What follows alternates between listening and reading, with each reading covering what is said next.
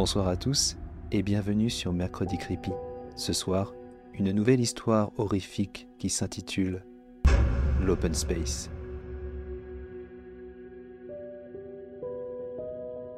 Il est 19h. Nous sommes vendredi. Je travaille trop depuis que j'ai commencé ce nouveau boulot. Mais je n'ai pas le choix. Je dois envoyer les livrables avant demain, sinon le client va râler et c'est encore moi qui vais prendre. Je regarde autour de moi. Je suis la seule dans le bureau, plongée dans le noir. C'est un petit espace, tout juste assez grand pour quatre personnes. Le gros des employés est dans l'aile opposée du bâtiment, dans un open space.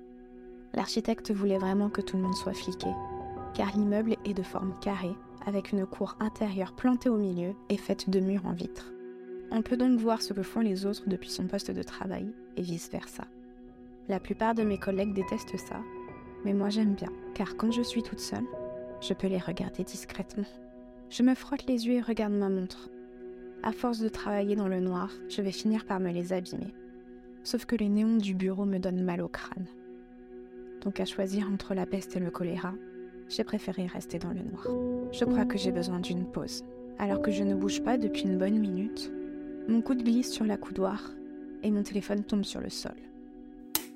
La lumière m'aveugle et je suis éblouie quelques secondes. Je râle alors que tout l'étage est maintenant allumé. En effet, la hiérarchie a fait changer la lumière et maintenant un capteur la déclenche quand un mouvement est détecté à proximité.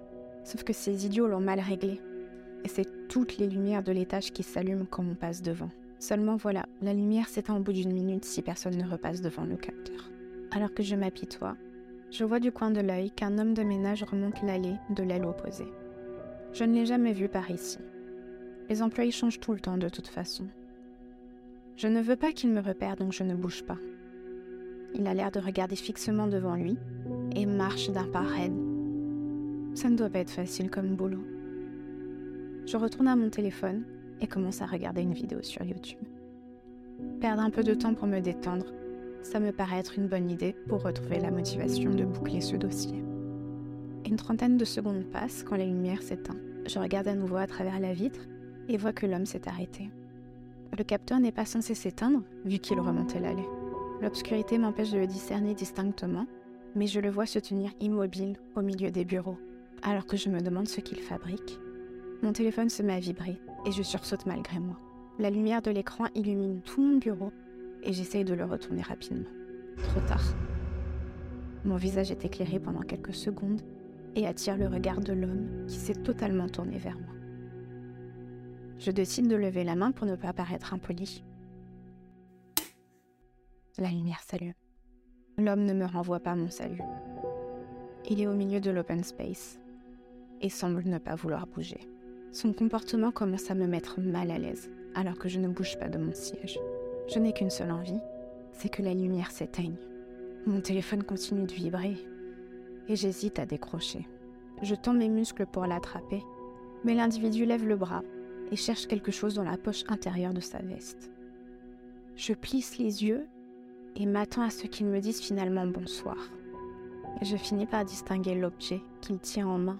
Une faucille gigantesque renvoie la lumière du plafond, alors que l'air se bloque dans mes poumons son corps se met à se déplacer rapidement vers le bout de l'allée, dans ma direction. Mais je ne vois pas ses pieds bouger, comme s'il était porté par le vent, mais à une vitesse proche d'une rafale. Son corps est presque flou, tellement mes yeux ont du mal à le suivre. Juste avant de disparaître dans l'angle, la lumière s'éteint. L'homme est au bout de l'open space et se tient toujours de face, avec son arme à la main. Malgré la pénombre, je le vois me regarder, mais il ne semble plus se déplacer. Comment a-t-il pu couvrir une telle distance en si peu de temps Je me lève pour me diriger vers la porte et ne quitte pas l'individu du regard. Instantanément, la lumière m'aveugle à nouveau et je perds de vue l'homme qui a tourné à l'angle. Cela veut dire qu'il ne me reste qu'une minute à peine avant qu'il n'arrive devant ma porte. Mon cerveau est tétanisé, mais l'adrénaline me pousse à réfléchir. La lumière des néons avait l'air de l'affecter. Je ne comprends pas tout, mais ma seule échappatoire est d'aller au bout du couloir. Je remercie intérieurement l'architecte d'avoir placé la sortie du côté de mon bureau. La lumière s'éteint à nouveau, alors qu'aucun bruit ne semble venir du couloir. Je suis debout, plongée dans la pénombre. Je cherche les capteurs du regard, De la sueur me coule dans les yeux. Je n'ai qu'une seule solution, et surtout qu'une seule chance. Je tends ma main vers la poignée, lentement, très lentement, sans quitter le capteur des yeux. Chaque centimètre qui me rapproche de la porte me fait trembler.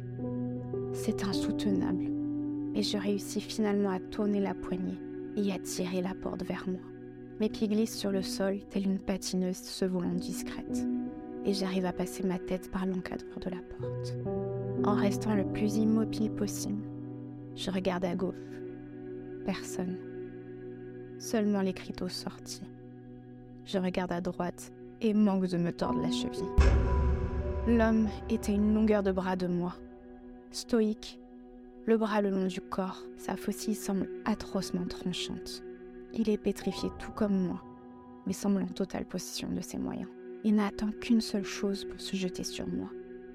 J'espère me tromper, mais son regard me semble inhumain. Je n'ose pas lui tourner le dos. Je n'ose pas parler. La fuite est la seule chose qui me semble sensée. Je continue de glisser mes pieds en marche arrière, le plus délicatement possible. J'ai du mal à me rappeler où sont les capteurs. Je crois qu'il y en a quatre. Un au-dessus de la porte que je viens de passer. À quelques pas, il doit y en avoir un autre situé à côté d'une caméra. Mon Dieu, si je m'en sors, je dois absolument demander à récupérer les vidéosurveillance.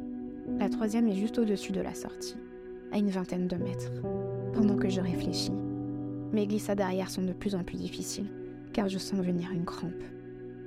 La chose semble attendre patiemment que je commette le moindre faux pas. Pour le quatrième capteur, j'ai un doute énorme. Si c'est au niveau des jambes, la lumière s'allumera.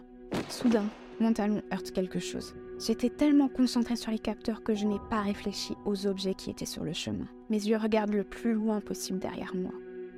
Un pot de fleurs que je n'avais jamais vu de ma vie ici est posé contre le mur et je le vois tomber au ralenti. La chute semble durer une éternité. Je ne peux rien faire à part prier pour que le capteur ne se déclenche pas.